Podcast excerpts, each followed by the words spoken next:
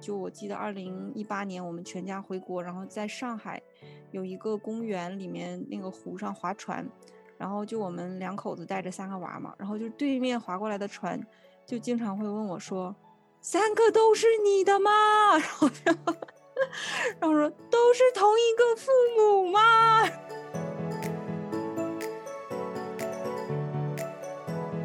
嗯，我的那个妇产科医生是一个老爷爷，他就过来查房，他就说。他说：“你知道吗？我昨天晚上超级担心你会把孩子生在你们家的沙发上。嗯，还是需要有很多的教育去讲生育这些不为人知的坑，包括生之前阵痛有多痛，生完了侧切撕裂有多痛，下奶的时候堵奶导致乳腺炎有多痛，半夜起来哄睡喂奶，常年睡眠不足有多么折磨人。”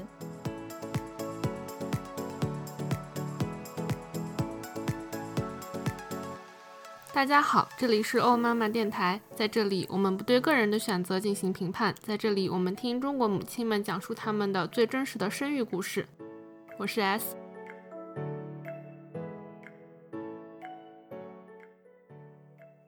这期我们请到了生活在美国的花花。Hello，大家好，我是花花，很高兴来到欧妈妈这个节目，很高兴认识大家。我有三个小朋友，所以。我自告奋勇的 来参加了这个节目，来讲一讲我作为妈妈的这一趟人生旅程有哪些收获，有哪些想跟大家分享的。你可以先简单的介绍一下你的家庭成员吗？好的，我有一个领证十三年的老公，然后有三个男娃，是七岁、五岁和四岁。然后我是大学毕业来到美国读了硕士，二零一零年到二零一三年是在工作，然后二零一三年呢。就四年在家生生娃，然后全职了主妇四年半，然后二零一七年重新重新返回职场工作，一直到现在的。之前你找到我的话，我也是觉得在我们这个年代，可能在中国人里面会愿意生三个小孩的人确实比较少啊。我还是挺好奇，作为我们这个年代的人，你为什么会生三个小孩？我生老大是。比较计划内的，二十九岁那一年，我就一下子感觉到 身体有一个开关打开了，就是原来其实还是比较倾向于不要生育的，就是也挺想丁克的，但是二十九岁那一年就突然间不知道是激素的原因还是什么，就特别想生孩子，然后二零一三年就生顺利的怀孕，然后生了一个小宝宝。然后老二就是觉得说，在美国这种地方就很孤单嘛，至少要再多一个给他做个伴儿。所以老大、老二都是计划内的，但老三是一个意外，就，嗯，这一点也是要宣传一下，就是女生嘛，还是没有做好心理准备想生娃的时候，千万千万一定一定要做好避孕措施，然后一定要，因为还是不能百分之百的保证，因为我这个是属于我刚开始吃那个避孕药，就是吃医生给开的避孕药，然后可能他。呃，还没有达到把这个激素水平给它调节，就是说这个排卵它没有控制住，因为这个它就是靠调节你的激素水平来控制排卵的嘛，它可能起吃一段时间才能起效，然后我那个可能就是它还没有起效，所以就意外怀孕了。我当时发现的时候也是非常非常惊讶，那个时候我正在正在积极的减肥，然后结果就发现 又怀孕了，对，所以老三是个意外，嗯，然后当时也挺纠结的，对，就是。要不要留下来？然后因为真的够了，我就是连生了两个之后就觉得挺辛苦的，然后又当时在很辛苦的减肥，想要恢复身材嘛，就又发现又怀孕了，所以当时挺打击挺大的。但是后来觉得还是一个小生命吧，然后最后就还是把它生下来了。所以老大、老二都是计划内，老三是意外。生三个孩子的确挺让人跌破眼镜的。就我记得二零一八年我们全家回国，然后在上海。有一个公园里面那个湖上划船，然后就我们两口子带着三个娃嘛，然后就对面划过来的船就经常会问我说：“三个都是你的吗？” 然后然后说：“都是同一个父母吗？” 然后你知道，就是国内的人就你知道在船上，然后在湖上，可能大家都会互相打量吧，就是看对面的这个船，就是划船嘛，就没有什么别的东西可看的。然后他发现我有三个小宝宝在床上之后，就船上之后就会冲我喊话，我就觉得特别搞笑。然后他们就说：“是同一个父母吗？” 然后就挺逗的。对，我觉得特别是中国人，可能在计划生育那个影响下，你就会觉得一个就够了，两个就是还可以，三个就是那种啊，对对对，你们家咋了？为什么有三个小朋友？对对对，三个的确是有点夸嗯张，所以对，在上海的时候就 出现了这种场景。对，但是我觉得至少在美国的话应该还好，就是挺挺正常的。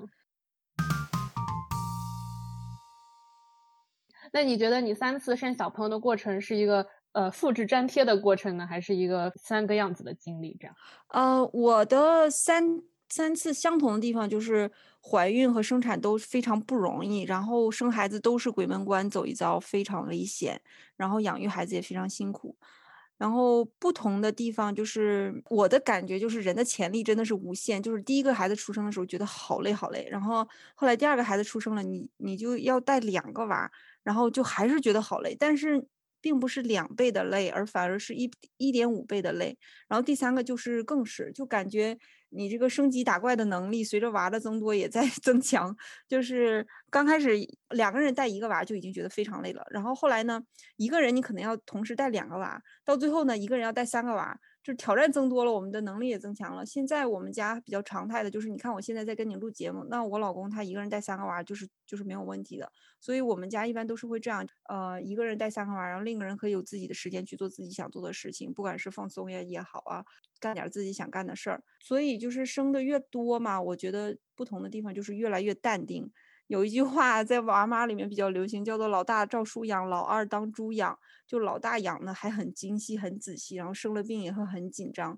但是后面经验多了，就越越来越佛系，越来越淡定。像现在老二、老三出了什么毛病，我们就会非常淡定，觉得说啊发烧了，有烧到那个一百零一点九吗？就是三十八度五吧，然后就是摄氏度三十八度五，然后没有啊，没事儿，然后喝点水就行了。就那以前就说快给医生打电话问一下什么的，现在就非常淡定了。那你刚刚说你三次的怀孕都非常的惊险，可以给我们讲一下吗？对，我觉得每一个妈妈都会有一个不同的生产故事，因为都是鬼门关走一遭，都非常危险。然后老大的时候，我是生完了之后，血压一下子降到了四十五十，因为正常人血压应该是八十一百二吧这种。然后，然后我那时候是一下子降到了四五十，就是晕倒了，就是因为生产的时间太长，然后一直没有吃东西，同时撕裂，然后流血过多，然后就晕倒了。这是老大的危险。然后当时也把我妈吓坏了。然后就我醒过来之后，第一件事就就是听见医生问我说：“你叫什么名字？你在哪里？”就是。可能觉得说会失去意识这种，老二倒还好，但是也真的是非常痛苦。我是属于那种开指非常慢的，就是就是你这个宫颈口要打开嘛，要打开到全部张开之后，你才能开始使劲儿，然后把这孩子呃生出来。在你那个宫颈口没有张开之前，你要等待，等到它张开到足够大。这个叫开指，因为它这个是按那个手指的宽度，一指、两指、三指、四指来这样量的，医学上是这样说的，所以你一定要十指全开才可以生。然后我是一个开指特别慢的人，像我老大是经过了二十九个小时，然后，嗯，很多人可能四五个小时就能十指全开，但我是非常时间长。然后老二也是这样，所以我一胎、二胎都打了催产素，然后三胎也是也打了催产素。然后老三的危险是在于，因为我生过前两个了，然后每一胎都在医院等了很长时间，就像我刚才说的，我开指时间很慢。然后老三的时候呢，我就觉得我还会这样，所以我就然后呢又摊上了一个那个 attending attending physician，就是那叫呃住院医嘛，他。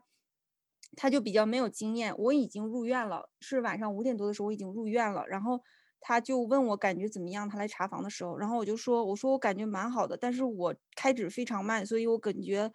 会很漫长的时间，然后我就很担心家里的另两个孩子嘛，我就说我可不可以回家，然后他就说可以，然后我就开车回家了，然后结果到了家里，这个阵痛就开始了，就疼到一个不行。然后我就给医生打电话，医生把我一顿臭骂，说你马上就给我自己的妇产科医生，他说你马上回到医院来。开车回到医院的路上就已经开始拿手在捶玻璃的那种感觉，就受不了，然后就马上回去，然后他们就马上给我打麻药，然后马上上无痛，然后就就过了一夜，第二天早上就生了。嗯，第二天早上生完了之后，老嗯我的那个妇产科医生是一个老爷爷，他就过来查房，他就说，他说你知道吗？我昨天晚上超级担心你会把孩子生在你们家的沙发上，然后就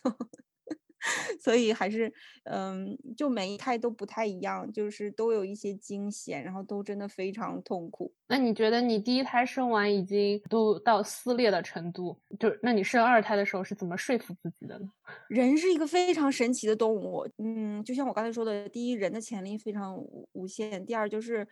人的这个愈合能力也特别强，就是你生完了之后，真的回想起来觉得好那个，但他慢慢就忘了。我觉得这也可能是。呃，造物主啊，上帝啊，还是老天爷啊，给我们的一个为了人类能繁衍下去的一个技能吧。就是你真的很痛苦，但是后来你也就慢慢淡忘了。等到你真的在临，就像我在我生完老二的时候，就跟我老公说：“我说如果我再想生一胎的话，就是我当时在产房里面阵痛嘛，等着。然后我就跟他说了一个这个话。”我说，如果我再想生一胎的话，你就啪啪给我两个大嘴巴子，跟我说，你忘了生产前的阵痛了吗？你还想生？你知道吧？就 就是人是很容易淡忘的，就是可能我生完老大的时候也已经很痛苦了，但是生老二之前，就到生老二之前阵痛的那一刻，才想起来说，哦，原来这个东西这么痛，我怎么把这事给忘了的？然后就我就跟我老公当时说下这个这个话，我就说，如果再想生，你就。几个嘴巴子扇醒我，但是后来老三因为是意外嘛，所以也是没有选择。但现在的话，你再让我说，只要提起来生孩子这几个字，我马上就，就是那种头皮发麻的那种，真的再也不想生，够够够够的了。那我们说完了非常辛苦的嗯生孩子的过程，我们来聊一下三个小朋友，你觉得？三个小朋友的养育的过程，你觉得是一个怎样的体验？其实挺有意思的，就是三个人虽然都是同一个妈、同一个爹的，但是他们性格非常不一样。然后老大就是一个比较偏内向，然后非常认真、非常专注的小孩儿。然后老二就是一个我们叫他滚刀肉，就是他什么都魂不吝的那种感觉，就是他特别不，他特别不付出辛苦，然后做什么事情也比较容易。嗯，半途而废，觉得太累了，太麻烦了，好费劲，就是他的口头禅，你知道吗？然后，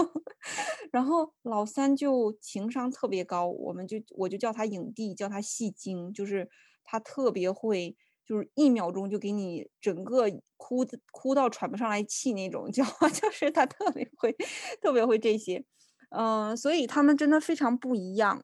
然后我从他们身上也学到了很多，就觉得说，哎，原来人和人可以差别这么大。对，然后，嗯，就是教育他们的时候，我也是，嗯，要调和他们之间的矛盾，然后想灌输给他们一些我认为觉得合理的道理，比如说人和人的这个边界感啊，然后像老二非常喜欢就以哥哥的身份操控老三，管着他。然后这点我就非常反感，我就会跟他说：“我说你要给他自由，他虽然是你弟弟，他需要你帮助的时候，你可以去帮助他；但是他不需要你帮助的时候，你要给他自由，你不能去管着他，你不能去控制他。他有他想做的事，他有他的方式，他这个玩具他想这么玩，你不能说你一定要怎么怎么样，你一定要按我的规矩来。我说，嗯，不行，因为我觉得就是原生家庭的痛和我们现在社会上很多人际关系的困扰，都是因为对方或者是自己的边界感不好。就现在。网上流行两句话嘛，就是如果你想活得爽，就是干你屁事和干我屁事这两件事儿。所以我觉得我特别希望能教会他们，就是把握好这个边界感，就会减少很多痛苦，就是彼此彼此尊重嘛。我觉得从他们身上，我就嗯学到很多这种东西，就是说我在养育孩子的时候，我也会反思，呃，什么样是对的，包括我从一开始的时候。会打他们的屁股，到后来，呃，会很凶的训他们。到现在这两个方式我都不想再用了，我都在控制自己，希望能希望能减少一些这些东西。然后，因为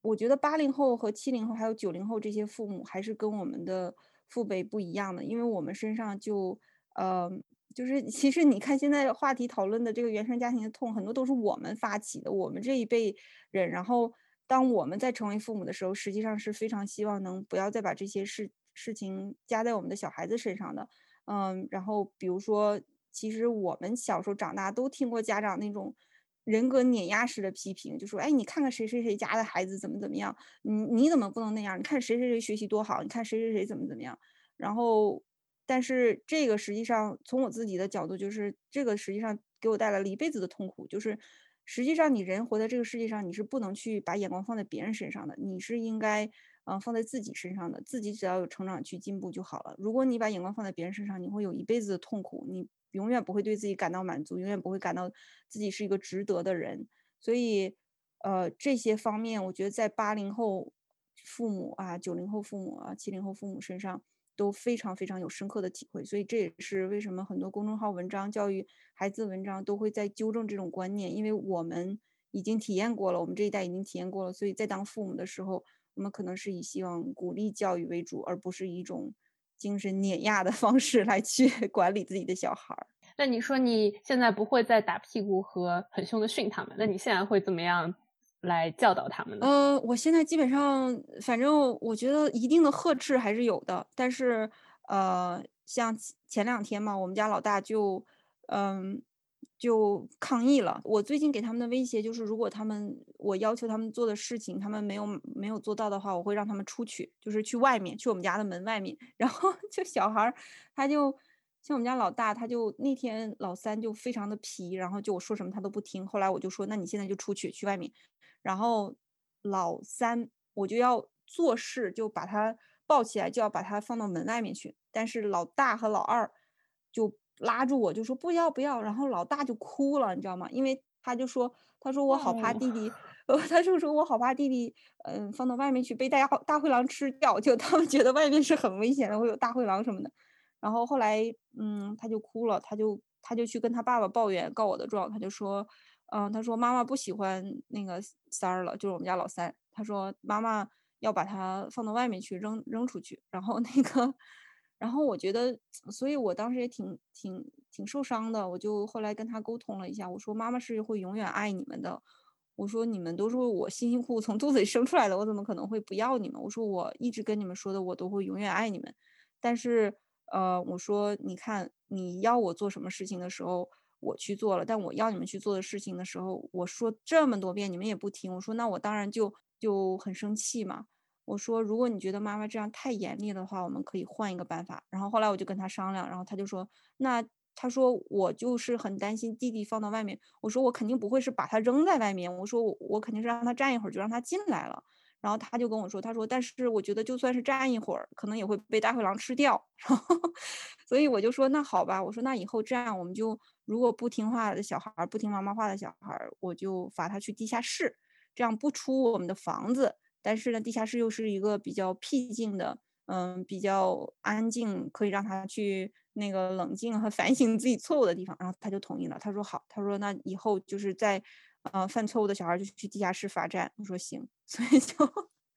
所以我就，然后我就就跟他说，我说你看。因为你看，你们表现好的时候，妈妈会给你们奖励呀，妈妈会嗯给你们买玩具。我说，那你们做不到的时候，我也要有一个惩罚嘛，我不能说光给你们一直奖励，不给你们惩罚。我说这不公平，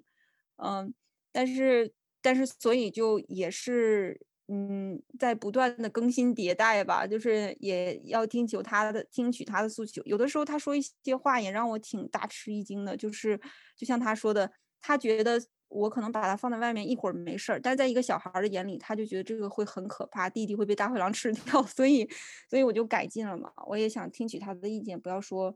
就是什么东西都是一个父母的意志强加在上面。但是我也是一个人，像我们看那个动画片《Inside Out》，然后我也跟他讲，我说你看每个人的脑子里都住着这四个小人儿，你说 anger，然后 sadness、joy，然后还有 disgust。我说你看妈妈也有。然后我说，妈妈也会有这个 anger 控制妈妈的时候，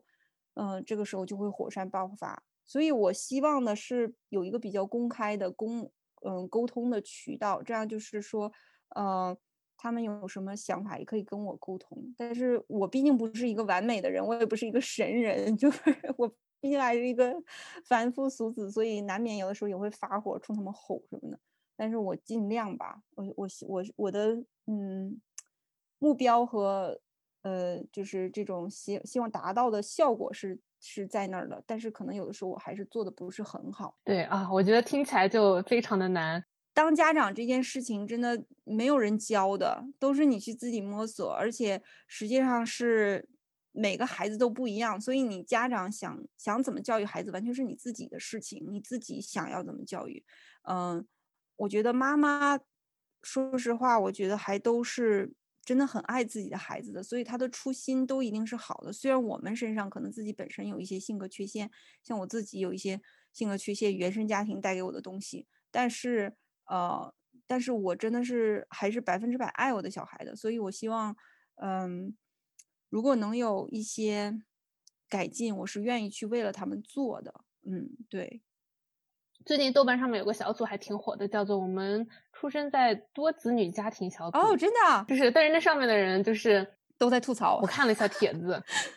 对，而且基本上你知道，因为国内的国情基本上都是女孩子在发帖，可能也是因为觉得比较不公平，受委屈的人更容易愿意来发帖，自己受到了非常不公平啊，哪怕小时候或者是后来长大，金钱上的分配也是不公平之类的。嗯，所以我觉得这个课题真的是挺难的，因为。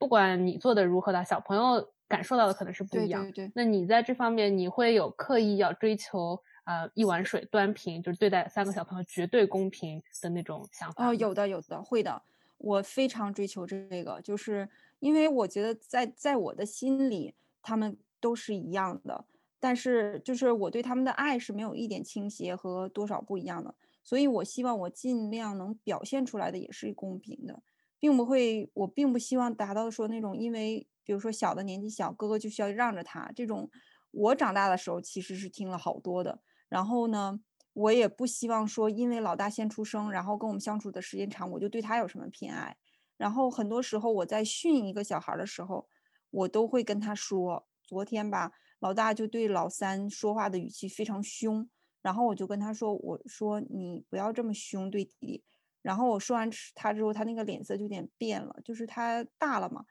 他就觉得挺受伤的。谁受批评都不开心嘛。然后我就跟他说：“我说，如果弟弟这样对你说话，我也会这样说他。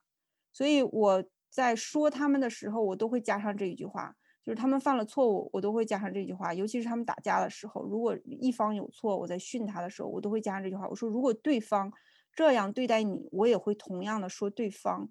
我就希望他明白，他是这个对错在妈妈这里是一样的，不是因为你这个人，而是因为这件事。我希望你改掉的是这件事，而不是说，呃，我对你这个人有什么偏见或者是偏爱这样。然后，呃，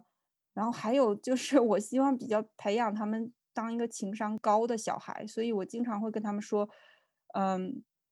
你有什么话你要用嘴说出来。然后我就希望他们。不要憋在心里。再一个就是，我经常跟他们唠叨，我不知道他们能听进去多少啊。但是我的希望是很多的。我就跟他们说：“我说，你看你有什么诉求，你一定要说出来，因为没有任何人可以有读心术，没有人能知道你大脑里想的是什么。你一定要把这个表达出来，你的诉求你一定要说出来。你光哭，我是不会懂你要什么的。你光哭，我是不不会知道你受了什么委屈的。我说第二，我说你一定要学会为自己辩护。”当别人说了你什么，比如说有一天我就说老大，然后后来他没说话，但是我说完他之后呢，他就开始跟我讲，其实事情不是这样的，我等于误会他了，然后我就马上跟他道了歉，我就说对不起，同时我就把这个作为一个呃说教的例子，我就说你刚才做的非常好，妈妈就希望你这样，当你受了委屈的时候，你一定要大胆的说出来，别人训了你，给你误解的时候，你也一定要大胆说出来，然后。我我经常会这样跟他们说，就是，嗯，我就觉得说，其实他们生活在这个三个孩子的家庭，我觉得他们还是收获了很多的，就是他们要很早的时候就接触这种与人的交往，所以我希望他们学会，就是我觉得人际交往最最最重要的一点就是你一定要学会沟通，就是你不说出来，别人是不会知道你诉求的，同时你受了委屈，你也一定要学会沟通，然后再就是。像他们三个之间相处，他们是同龄人嘛，然后我就跟他们比较介意的，就是希望能教会他们这种边界感，然后互相尊重，而不是说因为年龄大的就一定要让着年龄小的，年龄，呃，年龄大的，比如说跟父母相处时间长，我就对他有什么偏爱，所以反正我的中心思想就这样吧，能做到多好我也不敢 保证，就理想比较崇高，对。但现实可能依然残酷，最后可能过了三十年，他们也在网上发帖骂我。对对，我之前是听一个 podcast 节目吧，然后一个也是个挺有名的人，他就说，反正我现在已经存好钱，以后我小朋友就是我的小孩长大之后去看心理医生的钱，我都给他存好了。对对对，赞赞赞。对我是觉得，反正不管父母做的有多好，肯定不可能说有那种 hundred percent 完美的。真的，真的，对我也比较想得开。我一直跟我老公说，我说 我我真的特别不希望给他们一种窒息感，就是我特别怕这个。然后，所以我我就跟我老公说，我说等他们上大学了，咱们俩就搬去搬搬走，就嗯养条狗，然后自己上一边过日子去，不要去参与他们的生活。但不知道能做到多少啊。至少美国吧，有很多的讨论，就是 nature versus nurture。嗯啊，就是比如说像不是有那种比较著名的实验，他们就把一个三胞胎故意的把他们分到不同的家庭，就想要看他们就在三个不同的成长环境中会变成一个怎样的不同的人。那我觉得你家是另外一种，就是三个小朋友生在了同一个家里面，对，然后可能你的教育方式也是一样的。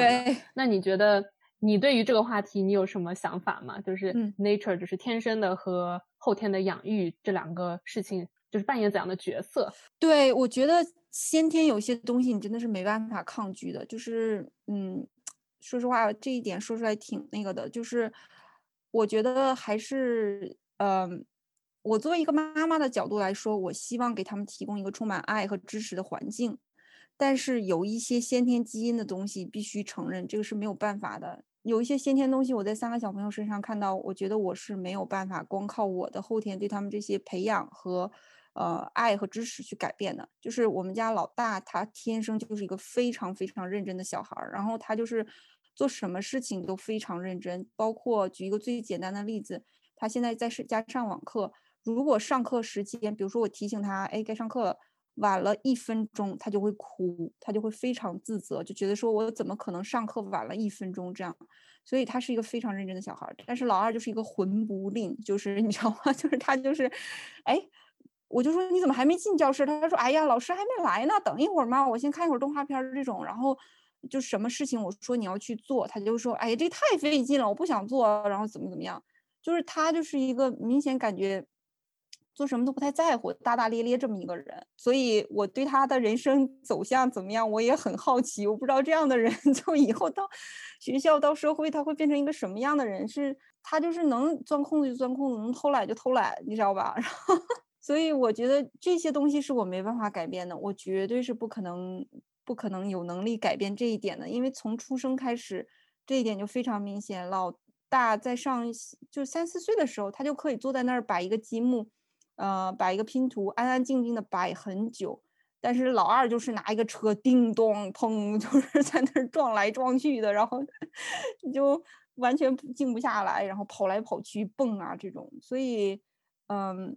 我觉得天生真的有很大的那个，但是我觉得我自己本身也是一直在跟自己的体内的一些基因对抗，我觉得我一辈子可能都会背着这些东西，然后要去。对抗它，爱和支持还是很重要的。就是有爱和支持，人的人会少很多心理问题嘛。长大之后，我觉得都挺重要的。但是我自己从一个家长的角度来说，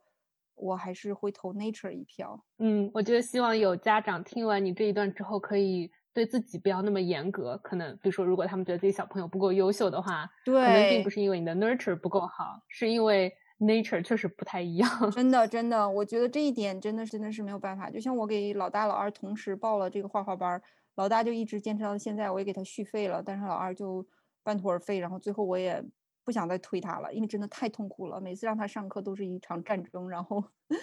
我觉得我是比较希望自己能佛系一点，就是该让他们就是找一个好的平衡吧，其实挺难的，给他们一些适当的这种嗯。支持和这鼓励和推吧，但是同时又不要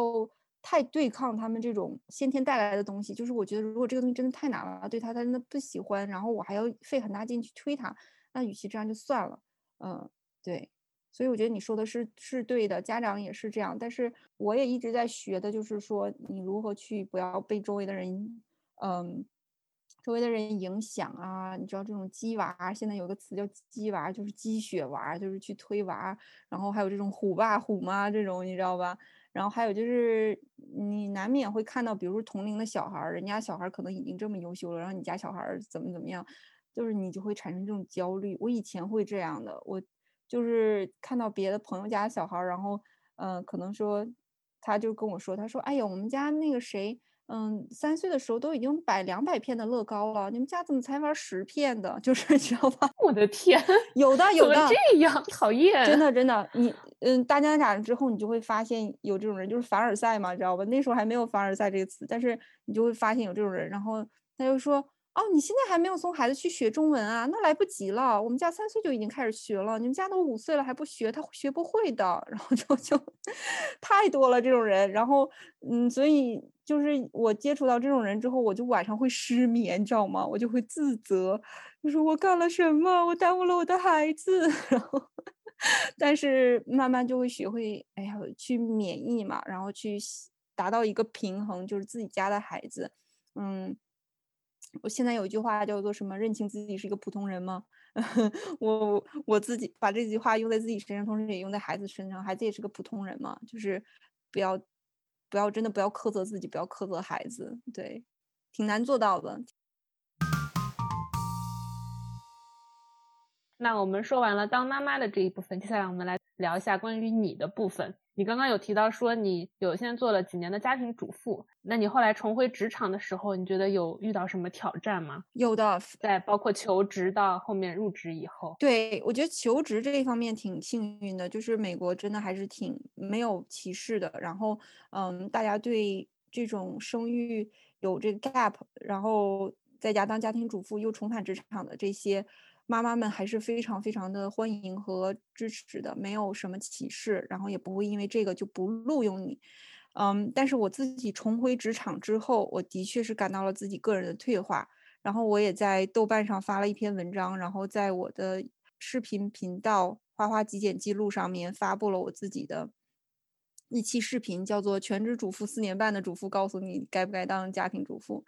嗯。一句话结论就是不应该当家庭主妇，至少不应该长时间的家当家庭主妇。因为我回到职场之后就见证了自己的这个退化，然后发生在几个方面嘛。第一是不可避免的专业技能遗忘了一些，但这些你是可以很快的捡起来的。然后第二就是人际交往这方面变得非常胆小、脸皮薄，然后嗯，抗打击能力也很差。然后就是别人说了什么，你可能会非常敏感。然后可能有一些事情，就是在职场上，比如说，呃，你写了一个报告，然后老板说你这要改那要改。如果要是一个正常的职场人的话，可能就觉得说，OK，那我就改就好了。但可能作为一个像我当时一个重返职场的，当了好几年家庭主妇，不接触社会这样的一个人来说，就觉得挺受打击的，就是，嗯，脸皮太薄了。然后还有就是会。失去自我，就是失去自我认知。当你不去接触这个社会的时候，你就没有了这些社会属性，你就变成了一个妻子、妈妈，变成这样一个标签。但实际上，当你在工作的时候，当你有自己的事业的时候，不管是你干什么，当你做自己喜欢事的时候，你会有一个自我认同感，你会有一个社会属性，你会觉得说，呃，我不单单是一个标签，而我是一个活色生香的一个人，我自己一个没法被，呃。我的家庭关系，我的那个子女关系定义的一个这样的一个人，所以我还是嗯觉得重返职场是有很多挑战，但是同时我真的不建议大家去，就是女孩子吧，去当长时间的家庭主妇。当然就有有这种就是编程上讲 corner case，就是有这种。边边角角的情况，就比如说一个家庭主妇，同时她是一个她她她是一个少奶奶，她每天就是去插花学琴，然后给自己开心，打扮的漂漂亮亮的，这种 corner case 这肯定是有的，那不属于我说的这种情况啊。然后还有就是那种 corner case，比如说呃我是家庭主妇，但我同时。我自己开网店，我自己做自由职业，我是作家什么的，那这种也不属于，对吧？就是，呃，我说的就是这种普罗大众，像我们普通人这种，就是回归家庭了，然后，嗯，累死累活的每天在家里弄弄娃啊，然后就是失去了自己的事业，没有自己的爱好了，然后过得也挺辛苦的。我觉得，如果是这种情况的话，就最好还是不要去，不要去成为这样一个角色，而是说。呃，还是要，比如说休个半年产假呀，一年啊，娃大了一些了，送到幼儿园里去，然后自己还是去找一份工作，然后就是还是要有一个自己的认同自己的身份，对，嗯，我觉得可能就是需要一个社会属性，不然的话，你的全部人生就是一些小朋友。对对，我觉得这个人退化的很快，然后你的自信心也也被打击的很厉害，然后嗯，失去了自我认同，就很容易很容易迷失自我。我觉得真真的能在这种环境，就像我刚才说那种 corner case，就是你。嗯，你可能是一个少奶奶，或者你可能是一个呃自由职业，还嗯在家了之后还能这种那个找一些自己喜欢的事做的人，我觉得可能是少数吧。我了解的，嗯，如果是这种情况，我觉得那全职主妇跟一个社会人、一个社畜也没啥区别。但是如果不是的话，如果有一个社会身份逼迫着你每天还是要去跟。外界交流，逼迫着你每天还要去精进自己的专业技能，这样一个社会身份，我觉得对女性来说还是挺重要的。因为之前的话，我也有碰到一些朋友，他们觉得写简历的时候，过去这几年，就是他准备重返职场，然后写简历的时候，过去这几年他不知道应该怎么样把它给 phrase，应不应该把它放到简历上面之类的。所以你当时在简历上面的话，是如何处理你啊当时四点五年的这个 gap 的呢？我是没有提的，就是我的简历。当时就停在二零一三年嘛，我是二零一七年出来找工作，所以我的简历就停在二零一三年，就最后一个 bullet point，最后一个点就是我二零一三年工作。然后，但是，嗯，当别人问起的时候，我就会说，我说对，我在家待全职主妇当了四年，就是我觉得就是一种诚实和公开的态度。首先，在美国这个地方，他不会歧视你的，绝对不会，他不会因为你这个 gap 说不用你，这肯定不是。一定是你的简历或者你自己的个人能力和他这个职位不不匹配，所以他没有要你，但他不会因为这个去去怀疑你的。所以大家还是不要去把这个作为一个最大的担忧。我觉得去重返职场的时候有 gap 是绝对不要紧的，只要你能力够，只要他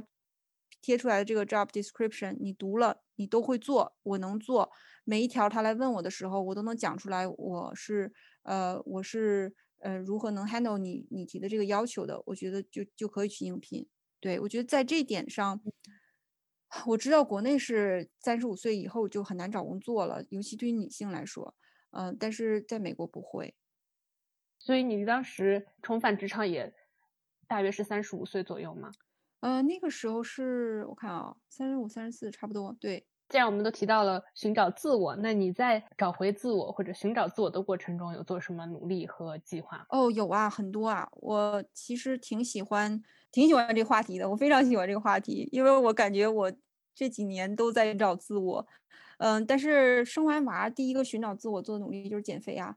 外形上，我减了三三次肥，从呃产后的一百二十多斤到一百三十斤，然后减到一百斤左右，比较健康的体重，然后。我都没有用比较极端的减肥方法，都没有饿过肚子，都是靠呃健康的吃和运动健身。然后这是我做的第一个努力，因为我觉得还是挺虚荣的，挺爱 漂亮的，就觉得说嗯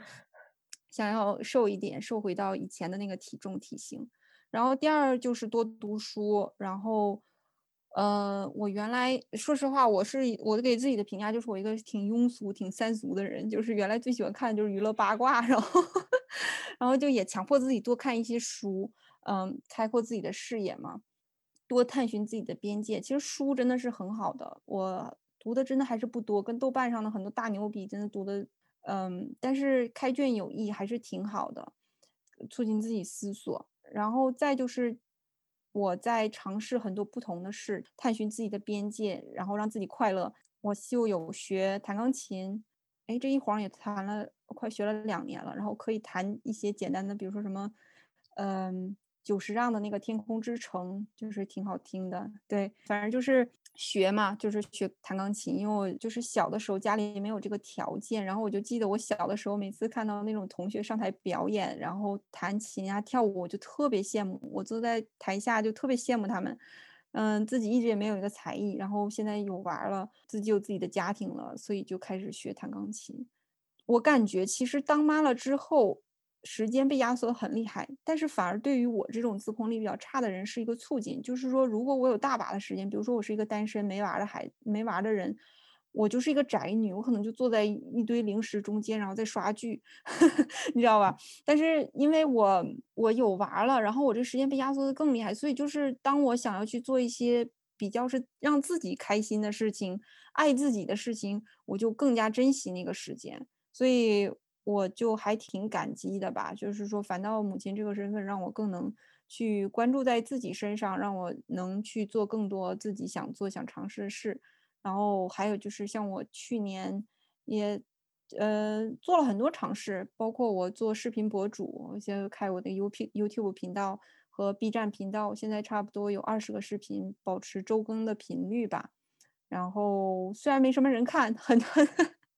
很很惨，很惨淡，那个粉丝数和观看量都很惨淡，但我也想嗯试着做，因为这件事还挺开心的。然后包括像我参加你这个 podcast 也是我自自告奋勇，然后说我要来参加，然后去就多尝试一些不一样的事，然后嗯，在豆瓣上交朋友，看看别人的生活，写文章、写书评，我都有做，就是挺 把自己搞得挺好，看起来好像挺丰富的。对，那我们再来聊一下生育对你的金钱观带来的改变吧。对。这点，因为我看到你之前也有参加极简的那个活动之类的。对我这点对我影响是非常非常大的，就是我也自己做了一个视频，就是讲呃金钱观的改变，然后是跟 那个视频是用了一点小巧思，就是跟十年前的自己对话，然后其实没有了，就是一人分饰两角，然后把我现在十年后领悟到金钱观给十年前自己听嘛，其实那也算是有娃前和。呃，有娃后的这样一个对比，就是我生完老三之后，呃，就陡然焦虑了。其实这也是，呃，我的金钱观改变，也是为什么我开始做视频博主，开始宣传极简主义，就是因为我生完老三之后呢，我就发现我实际上金钱，我的这个财务个人财务状况非常差，我是一个啃老族，我是一个月光族，然后我这个养育孩子开销增加了，同时。我这个错误的金钱观导致我的这个财务状况很差，然后抗打击能力很差，银行存款是零，全靠家庭支持的状态。当时我是非常焦虑和害怕的，就觉得说如果我没有我的父母，我怎么养活我自己和我的孩子？所以就当时觉得说必须改变，所以我就也一直在学理财这些东西，然后嗯一直在学，同时一直在实践怎么能多去增加收入，然后增。加存款，然后包括为什么我会去做，嗯，去了解极简主义，然后做了这个画画极简记录这个视频的频道，就是因为我要控制我的消费欲，因为就是开源节流嘛，很简单。你首先你能做到的就是节流，就是把你的消费压缩，这样你肯定就财务状况会好一些。然后再就是开源，其实挣钱很难。我那天还看到我的那个呃 B 站的视频。有一期视频叫做“如何提高储蓄率”，就讲我做的努力，包括嗯强制储蓄，包括记账。然后那下面就有一个评论，他说：“多挣点不就好了吗？” 就是说你多挣点不就不是月光族了吗？其实我没有回复他，但是我心里真的是，其实你说谁不是这么想的呢？以前的我，以前月光的我也是这么想的，但其实这么想是不对的，因为。嗯，首先，你的消费欲是会跟着你的收入水涨船高的。如果你不去控制你的消费欲，你不去，呃，你不去真的有意识的去呃注意这件事情的话，它实际上人的欲望是会越越变越大的。这就是发生在我身上了。我原来可能挣呃一个人的时候挣的工资，我月光。后来我这个这么多年工作经验，我跳槽什么的，我工资涨了，可是我还是月光。这为什么？就是因为。我那个衣服的，我可能原来买几十块钱一件衣服，我现在买几百块钱一件衣服。那你说我是收入增加了，可是我消费水平也增加了，水涨船高，最后还是一个月光。所以他说这点是不对的。然后还有就是，其实挣钱是很难的。他说，那你过，那你提高收入不就行了吗？你知道钱有多难挣吗？人家老话讲叫做钱难赚，屎难吃啊。就是为什么会有这么一句难听的话出来，就是因为它真的是跟吃屎一样难。就 我这么多年也尝试过很多东西，然后，嗯，包括前一阵子还在做兼职，其实是很难的。你想想，就是，嗯，包括我做视频博主，你想想，大家就说，哎呀，做视频博主可以赚钱，可是你现在看看，我完全是一直在一个投入烧钱的状态，一分钱都没有赚到。所以你想想，做什么事情都是不那么容，就是赚钱啊。你想，你想通过。嗯，做做做一些事情来赚钱，其实是很难的。你要么在出卖你的时间，要么在出卖你的知识。要么在出卖你的体力。那你想想，人的时间是有限的，对吧？你的知识也是有限的，你的体力也是有限的。你在一份朝九晚五的工作之外，你想再去推高收入，其实真的是挺难的。然后很多时候它不是一个立刻见效的东西，所以我就建了这个频道之后，真的也有很多很多关于理财方面的学到的东西，然后我自己的改变，然后我自己这种前后对比，所以也就是为什么我会有这么多倾诉的欲望，就是。因为我觉得不知道有多少人跟我一样，能帮一个是一个吧。就是我自己是，我自己是感觉原来没有人跟我说这些，所以我现在就想，那我就来说这些吧。虽然我也不是什么很牛的人，不是说有很多就是存款，但是我觉得就是因为我这种状态，嗯，所以我才可能帮到更多人。就是我原来就是一个月光族，一个啃老族，一个。嗯，财务状况很差的人，那我在努力的改变，那我就记录我这个改变的过程。如果有人跟我一样的话，也许能拉他一把。对，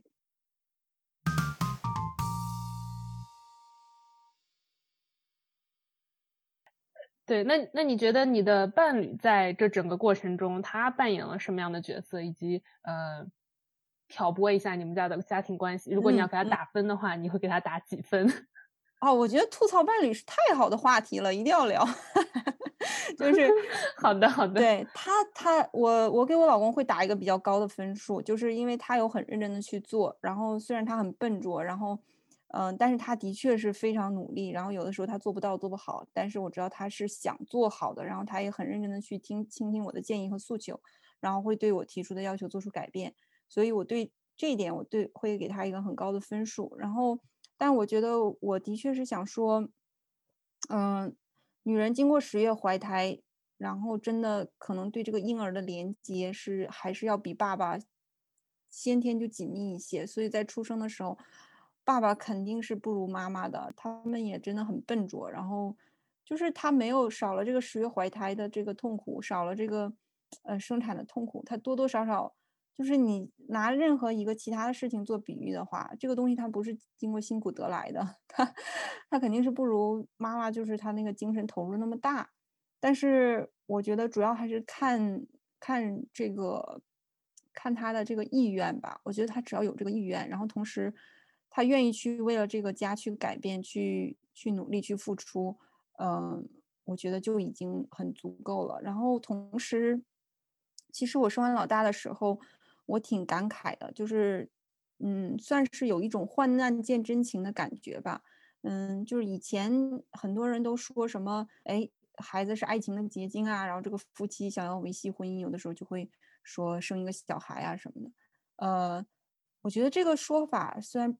很不太好啊，婚姻不应该靠小孩去维系，而且很可能会造成一个孩子的悲剧，一生的悲剧。但是。但是我觉得他多少是有一定道理的，因为经过生产和养育孩子的这个辛苦，你这个夫妻能不能经受这个考验，实际上是一个很大的课题，很大的难题。然后，嗯，整个的这个过程当中，对你的婚姻的确是一个非常大的考验。嗯，所以我还是挺幸运的，这么说挺凡尔赛的，就 就是他还是挺不错的，就是他，我觉得患难见真情，他有经过这个考验，然后我们俩是。比较一致的，然后我会跟他沟通，我想教育的理念是什么，然后我想达到的是什么，然后他做的很差的时候，我也会冲他发火，然后嗯，但是我也会跟他道歉，我就说对不起，我发火不对，但是他也会理解我发火的初衷是什么，他以后呃应该如何改进，比如说就就像他前两天我还跟他发了一次火，天天晚上带着孩子拿手机打游戏，哎，把我给气的，我就说，你知道男人带娃就是这样的，然后我就说。我说家里那么多书，我说晚上睡觉之前你带他们看看书，念念书嘛。我说白天都已经在电视上打游戏了，你还要拿着手机带他们打游戏，嗯。但是我还听过一种说法，就是说父母其实最好是两个，稍微有一点一个严厉一点，一个松一点，所以呃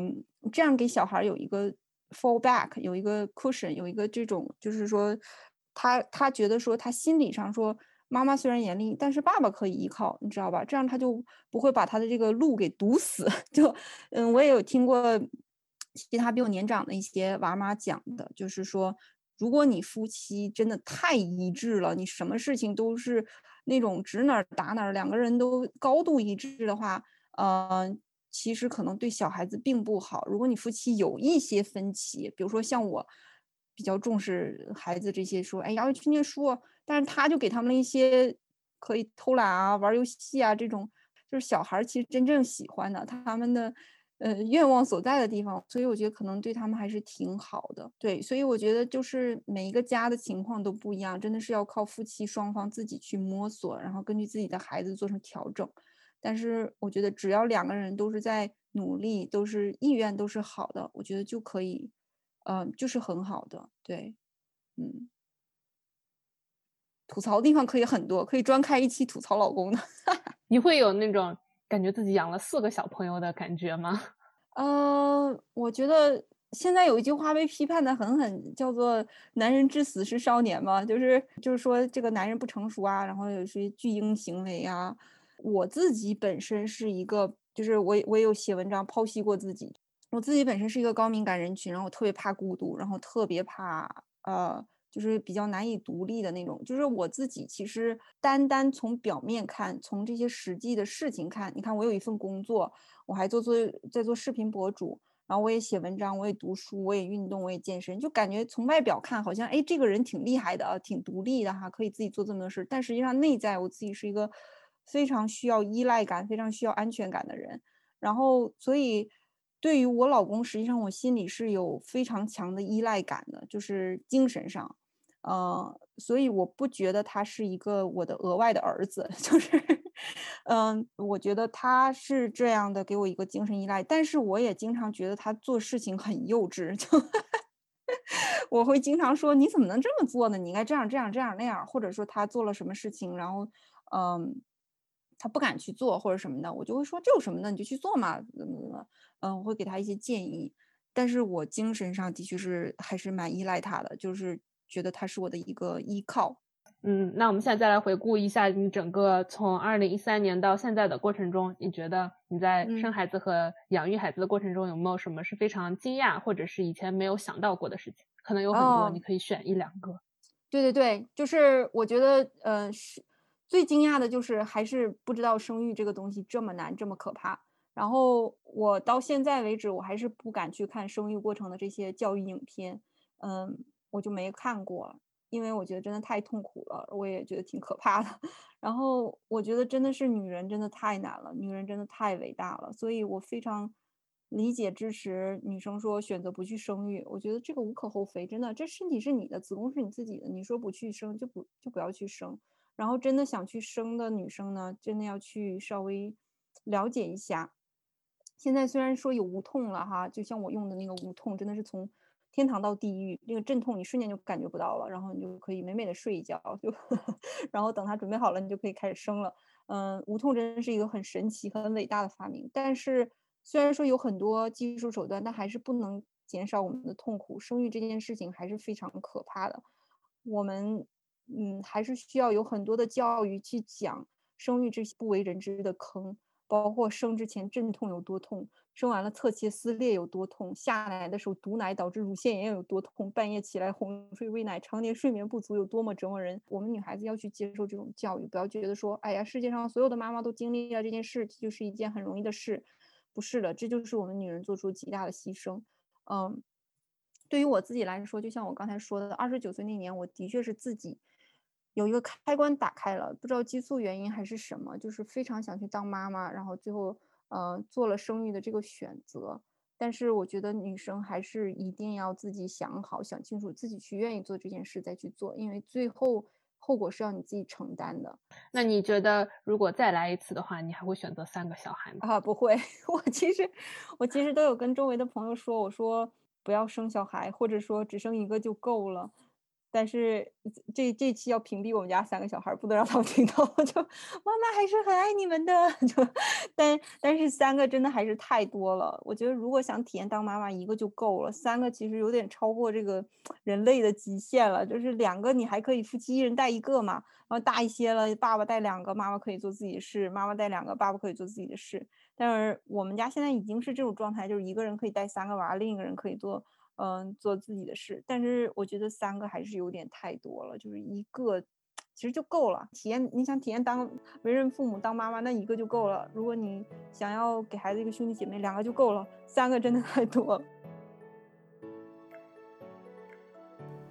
以上就是我们今天的节目。如果你喜欢我们的节目，请分享给你的父母、朋友，或者在社交平台上分享。如果你和你的家人愿意来讲述你们的生育故事，欢迎通过邮箱联系我。希望我们能有下一期节目。我们后会有期。